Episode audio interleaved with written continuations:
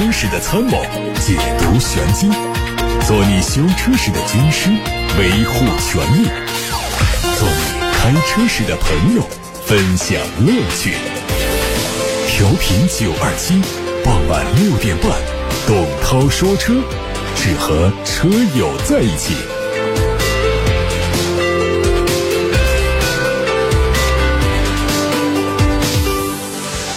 晚上好，各位，我是董涛，欢迎在六点半到七点半听董涛说车。大家可以把选车用车的问题，把汽车消费维权的投诉发送到直播间，八六八六六六六六热线开通，还有董涛说车的微信公众号可以图文留言。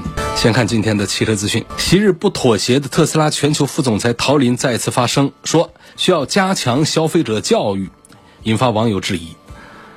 陶林在接受媒体采访时说：“我们每个季度发布的安全报告都可以显示，特斯拉的车，尤其是用了自动驾驶系统之后，有效地提升了车辆安全。在车辆的使用环节，需要加强对消费者的教育，需要和驾校交管部门去合作，让大家了解新型汽车的使用方法，避免在使用环节当中的误操作，或者说因为功能上不太了解而带来一些其他问题。同时，他还补充说，总体来讲，智能汽车肯定是会。”比以前的传统汽车更加安全。各位对特斯拉全球副总裁陶林的言论有什么看法？有什么观点？可以发送到直播间来跟大家分享。零二七八六八六六六六六热线电话打通之后可以留言进直播室，还有董涛说车的微信公众号可以留言。小鹏汇天航旅者 X 二曝光，这是小鹏航天继。旅行者 T 一、旅行者 X 一之后的第三款载人飞行器，官方说它具有自主飞行路径规划的能力，可以实现对地监控、无死角环境感知、自动返航降落、百公里双向实时通信，八组独立电池可以实现。非常长的供电，还有四轴八桨，也是多电机的动力备份。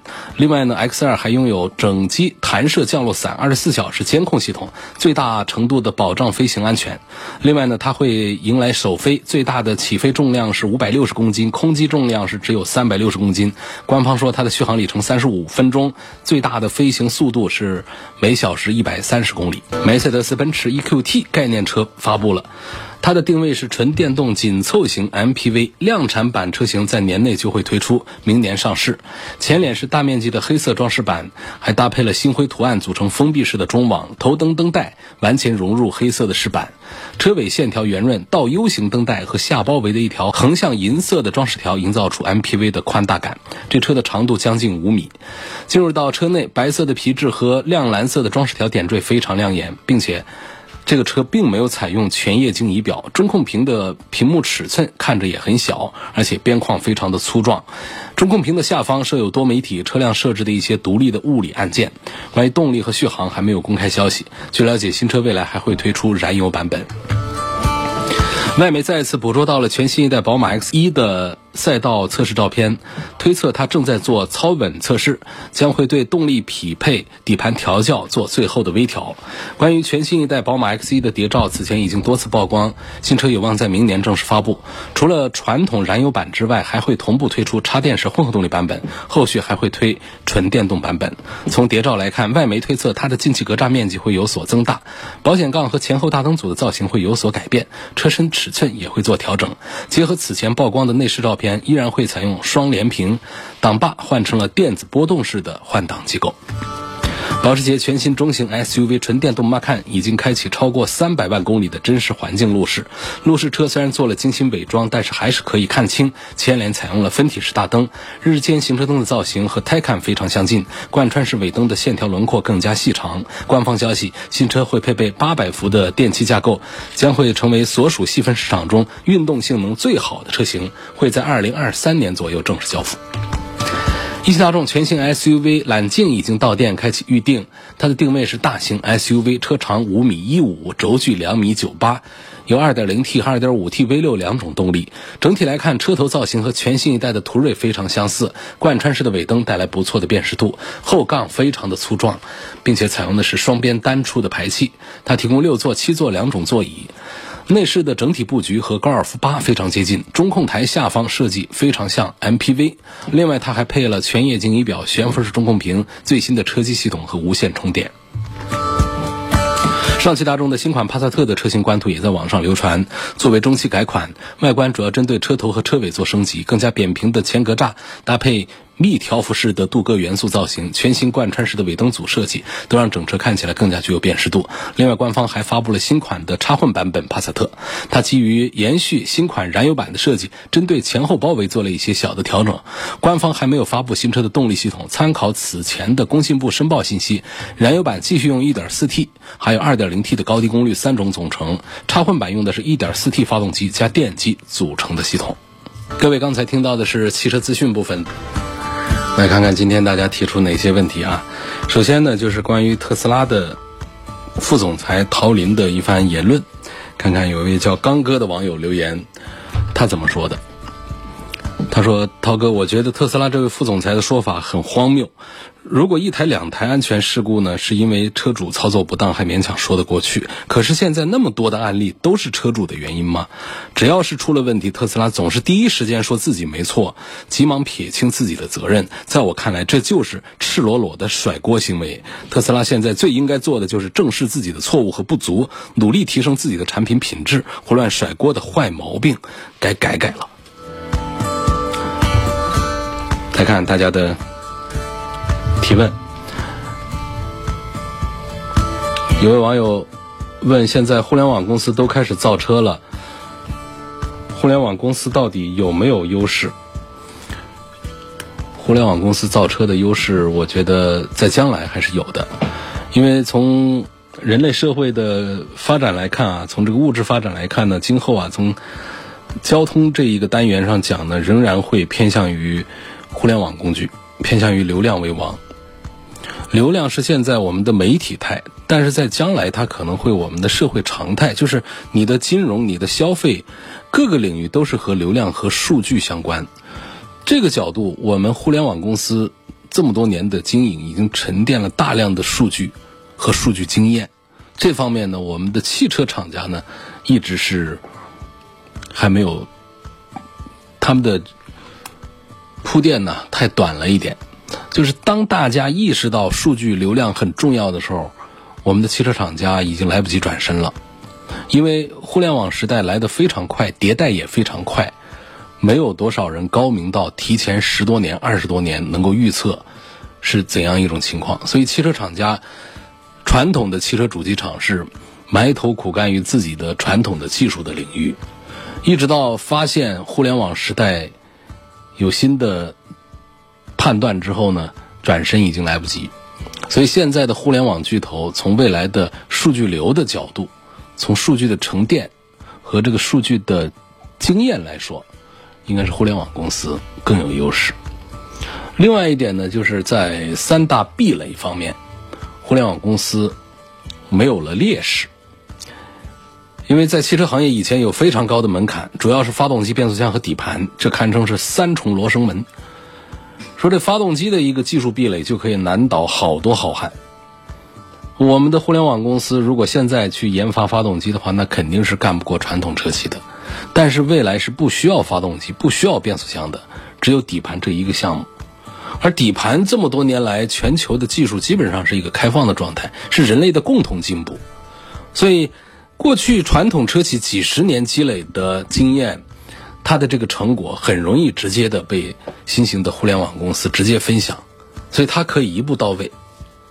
这样一来的话呢，我们传统车企啊，就只剩下一个品牌信任方面一些优势。而如果说再经过一段时间的发展，我们的新势力造车也形成了自己的品牌和口碑和品质方面的一些优势的话，那么我们传统车企的最后的品牌信任度的优势丧失殆尽，那么彻底的它就没有什么优势了。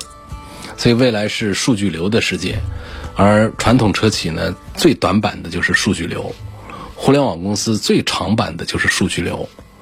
那么最高的门槛，发动机、变速箱这些东西，今后在电动车的时代不存在了。那么互联网公司总体讲，我认为优势要更大一些。希望从性价比方面、动力方面说一下奔驰的 GLB 两百。问这个车子买它的五座还是七座比较划算？我不赞成买它的七座啊，本身这是一个小车，七座的话呢，第三排就成为鸡肋。听起来好像有七个座位，实际上每一排都会变得更紧张，空间就不宽敞。这是第一个话题，就是关于五座还是七座，我赞成是五座。另外，关于动力方面呢，奔驰的 GLB 啊，有幺八零，就是一点三 T 的低功率，有两百一点三 T 的高功率。我觉得起码还是应该买它的一点三 T 的高功率。低功率呢，还是吃力了一点，弱了一些。稳定性方面，对比一下皓影和 CRV，选它的哪个配置好？这是同一个车，不同厂家的不同名字而已。他问动力、油耗和质量稳定性，这都是一样的。至于说买它的哪一个配置好，我们以 CRV 来举例讲的话呢，CRV 现在呢这个插混版本我还是比较推崇。那么它的纯油版本呢？有 1.5T 的高功率的动力，其实这个版本的车呢，现在低配的价格已经是到了半下地都不到二十万，很划算。我认为从性价比的角度可以选择这个。如果我们还要追求一些驾驶的感受更好一点，它的混合动力版本的动力表现是要稍强一点的。这个现在优惠完了之后呢，半下地也就在二十万左右，我觉得也是可以的。嗯，所以我的推荐顺序呢。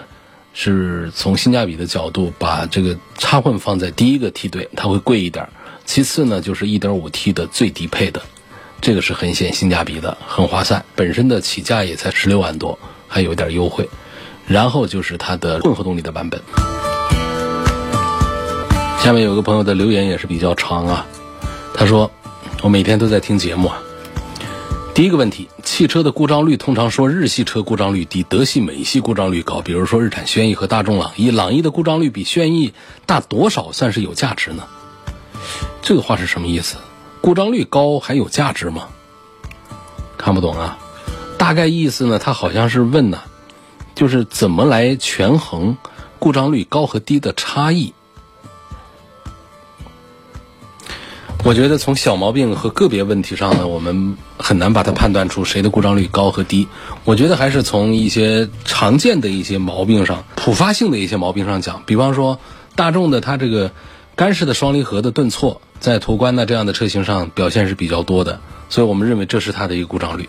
但是你说这车哪哪有点异响啊？有的车上有些个别的一些小范围的问题，它不能成为故障率。这故障率啊。它得是一个故障报告和它的销量之间的比值，叫故障率。所以只有这样的 DSG 干式双离合，还有日产的 CVT 变速箱的故障，这种群发性的，才会形成它的一个故障率的一个数据，觉得谁的故障率高一点。所以现在我们能够对比讲的就是干式双离合的故障率要比湿式的高一点，那么日产的 CVT 的变速箱的故障率要比本田的。丰田的 CVT 的故障率高一点，我们只能这样来说，它是个模糊的表达，但是呢是有指向性和引导作用的。我们给不出一个具体的数据，谁的故障率是三十八点四，谁的故障率是四十八点六，目前是没有办法得出这样的数据。我们全国在统计故障率的时候，它也没有一个总的一个报告。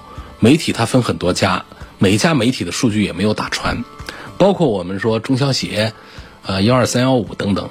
这个也都是局部的一些数据，它不能代表一个故障率，一个准确的故障率。但是呢，它可以从趋势的角度，来横向对比各个车企、各个车型的产品，得出一个模糊的指向，说哪些车的投诉比较多。所以我们认为它的故障率从千辆比值当中，就是一千辆车的当中有多少这样的报告当中，我们给出一个模糊的认定，说。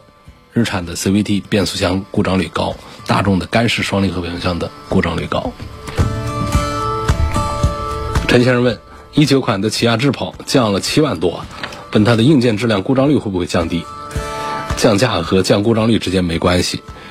通常来说呢，这个降价是一种市场促销行为，还有一种呢是一种减配的行为。这个故障率的东西呢，它不会跟着价格一块儿说。降了价格，故障率反而还降低，最多的会出现一个什么？就是降了价格之后，故障率上升，因为用了更水的配件，怎么会出现降了价格，故障率也跟着降呢？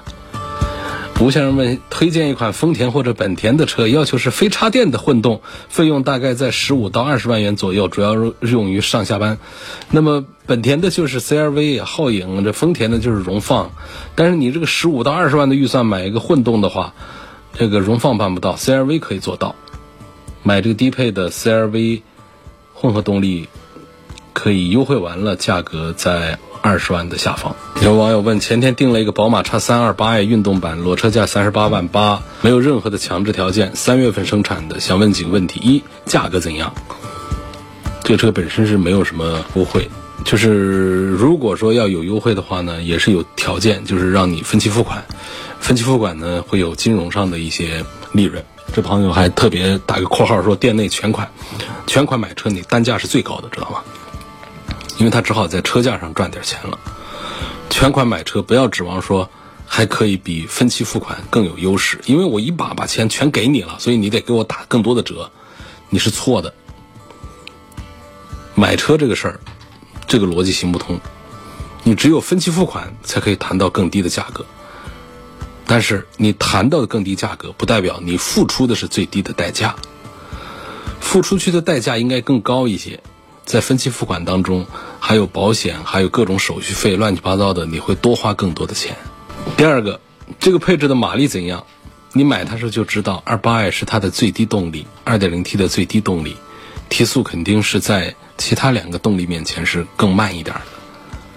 但是实际上，对于百分之八十的人来开它，也不会嫌它慢。所以这个一定是以个人的实际试驾感受为准。不能听我说它行还是不行，一定是自己去试驾。你感觉它动力行就是行，不行就是不行。如果要问我，我只能给一个大概率的数据。我说百分之八十的人会觉得这样的一个偏弱的动力其实也是够用的。第三个，最近减配项目有哪些？这我就不知道了，没有这样的最近减配的一些项目。这种具体的一种说法有，我也了解不了。年度的款型一般来说会是有增配有减配。汽车这件事情呢，它不是一贯的做减配的，也不是随时都会出现减配，也不是一贯的会做增配的，它是一个灵活变动的。下面问理想 ONE 这个车怎么样？卖的还行，长得还行，但实际上我在节目里啥时候怎么推过它？没有怎么推过它，因为它的这个增程式的动力本身这个概念它都不新，这是百年前都已经有过的，在马车上都干过增程式的事儿。第二个呢，就是从环保的这个角度讲呢，它本身也不具备，它甚至我觉得都不能给它框上一个新能源的一个帽子。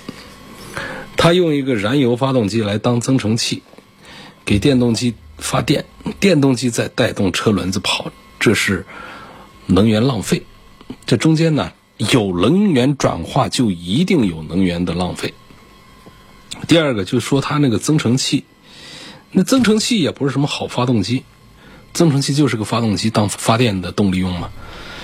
那这个理想它一个新企业，它不可能有自己的发动机，而且它采购发动机还得找便宜的，最后用的是。很老的一个动力，技术很老的东安的一个发动机，是一个三缸的 1.2T 的小排量，所以这个增程器显然就拉低了整个车的段位。你说这增程器用一个采购一个好的四缸的动力强一点的性能好一些的，这个还好一点，用的是东安的这么差的一个动力，然后再还加上损失，能源在转化过程当中损失，所以这个车。我认为更多的是在卖它的概念和颜值，它真正的新能源方面不值一提。有网友问：刚才听你在直播间说到瑞虎八优惠大，问是有六座七座的吗？个人刚需，希望能够回答。这个我就邀请你啊，就是确实想买啊，到电台门前来现场看车。这个车的价格一定不会让大家失望的。奇瑞的瑞虎八是奇瑞家卖的最好的一个车，月销量在全国范围是有个一万多台的，还是处在一个不错的水平。那这个车呢，它是有五座也有七座的版本，七座通常是出现在高配上，在高配上有五座也有七座。那么具体情况啊，欢迎大家打八六八六六六六六咨询一下。九二七超级汽车团会推出的这个瑞虎八的团购活动。上汽大众为什么现在的销量下滑这么厉害？到底原因是什么？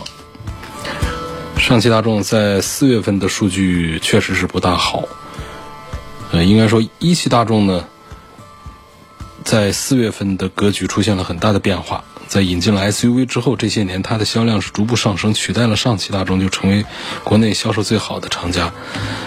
嗯，为什么上汽大众现在这个颓势很难扭转过来啊？首先，在二零一九年的时候，那帕萨特的那个事儿，碰撞实验翻车的事儿，确实是伤到了元气，让老车主寒心，也坏了很多的路人缘。客观来说呢，确实也不冤枉他，毕竟在测试它之前，那个途观 L。正面百分之二十五的偏置碰撞当中也垫了底子，不过它 A 柱变形幅度不是那么的夸张，那么的惨，假人也没有受到太大的伤害，所以没有受到太多的关注。可是到了帕萨特，那个事儿啊，就照片都看不得，更别说视频了。你想一下，一家车企中型车 SUV 的碰撞成绩，它都处于倒第一到第二的这个位置，那么比它定位更低的车的表现会怎样？包括后来上汽大众可能针对改款的帕萨特做了一些改进，也拿到了不错的碰撞成绩，但是还是很难挽回消费者的信任。我觉得这是一个起头的一个东西。另外呢，在投诉方面，上汽大众确实还是有很多车型进入到投诉榜的前十位的，比方说像途观 L 就是这样的，主要集中在它的发动机啊、变速箱方面，变速器问题呢。尤其是干式双离合变速箱的这个车型的问题，出现顿挫这种投诉仍然还是非常的多见，所以在一定程度上，上汽大众的销量下滑是受到了帕萨特撞断 A 柱的这个影响，更多的它只是一个导火索，就毕竟是之前这个途观 L 的碰撞成绩也不好，呃，然后呢。另外，在研究消费者方面啊，上汽大众呢也还是栽了跟头。比方说，在 Polo 改款这个事儿上，Polo 原来高峰的时候一个月卖一两万台的，然后做了改款之后，把那个小巧灵活的优势也丧失了，把价格的优势也丧失了，最后呢车子也不好卖。所以这就是上汽大众如果说要扭转目前的颓势的话呢，确实还是要拿出更多的诚意来。看八六八六六六六六上的问题。有位网友叫春风十里不如你，他说：“还记得丰田的刹车门吗？才十几起就被美国政府整的是丰田张男士又是下跪又是流泪道歉的。那反观特斯拉在中国高傲的不肯低头认错，也是一部分不理性消费者给了他们勇气。陶林也是如此认为的，不然他哪里来的勇气？个人认为国家层面的管理部门应该要出手。”别的我不知道啊。今天我看到一个消息，说公安部目前已经把韶安的那个特斯拉追尾导致车毁人亡的这么一个事儿呢，已经把那个特斯拉车封存起来进行原因调查了。我觉得这个是一个非常重要的一个信号。确实，在中国市场上，在全球范围，特斯拉的失控的事件不在少数。不是个位数的问题，我们无法统计它到底有多少。反正就在我们上海车展之后，我们还陆续在报道当中看到了好几起的失控。这一次最严重的，我们不能给它下结论就是失控啊。但是我们从视频上、从结论上来看到的话，是一百多、一百五十多公里的速度追了别人尾。那现在呢，还没有拿出一个最后的一个故障的原因出来，到底是人为驾驶导致的，还是车辆在控制体系出了问题导致的？总之呢，国家相关部门，我觉得还是会尽快的出手来解决这些问题。下面说，人生的第一辆车宝来朗逸一九款的思域该怎么选？思域现在的优惠力度很大，三缸机不到十万块钱，很纠结。喜欢思域的外形非常难选，那我这在这三个车里面呢，如果说是人生第一辆车，喜欢这个思域的外形，买它没问题；不喜欢它三缸机，那稍微多花点钱也行。但是我认为呢，它现在既然这个优惠幅度大呀，三缸机不到十万块钱，这个我觉得买还是蛮划算的一个车。思域的三缸机呢，虽然说是缸数比较少，但实际上它动力调的还是比较大的。呃，动力呢，我们说跟一个原来的一点六的比的话呢，是不会弱的，不会输给过去的一点六甚至有一些一点八的车都没有它快。关键就是这个优惠幅度这么大，就卖个不到十万块钱，大概是现在优惠完了，可能在九万五左右。我觉得买到一个思域还是挺划算的一个车。思域在一贯大家印象当中呢，在三台车，一个是思域，一个是轩逸，再就是。呃，丰田的卡罗拉之间呢，它的价位是偏高一点的，因为整车的材料成本呢，还有这个保值啊、技术这各方面都还是有优势，尤其是在它的驾驶感受方面是更有说头的。所以这个动力虽然弱，但是底盘不弱，开起来的感觉又还是不错的。所以不到十万块钱，你如果再嫌它的动力弱的话呢？那是责任不在汽车上，还是在于我们自己的口袋上。要不然的话，咱们买它的 1.5T 的去，你会觉得它的动力那还是够用的，也不说有多快吧，那就够用了。所以我认为不到十万块钱，人生第一辆车买这么一个，就算是三缸的一个思域，也还是比较划算的一个事儿。你要相信，它三缸机的保值虽然说差，但是呢，它跟这个思域这个品牌 IP 在一块儿的话呢，也对冲了它的这个。贬值的问题，所以它仍然是一个值得选择的产品。有个网友刚才听到我说那个特斯拉的那个事件呢，公安部把那个车封存了，然后他给我提醒说，广东那个呢是一个退休的公安人员，好像就是因为退休的公安人员，所以就把那个车给封存了，不能这么看啊，因为道路交通安全这个事儿是咱们公安体系的事儿，我们交通管理部门的事儿。所以呢，现在这么多在路上出现失控，公安部怎么可能不着急查这个事儿呢？所以，另外还有一些部门也跟这个呃产品的质量相关，比方说咱们的国家质量技术管理管理总局这样的单位，他们是一个平行的一一种交叉管理的一种状态。但是在路上出这么多的失控的话，公安部出手，这是非常恰当的。今天就到这儿，感谢大家收听和参与晚上六点半到七点半钟直播的董涛说车。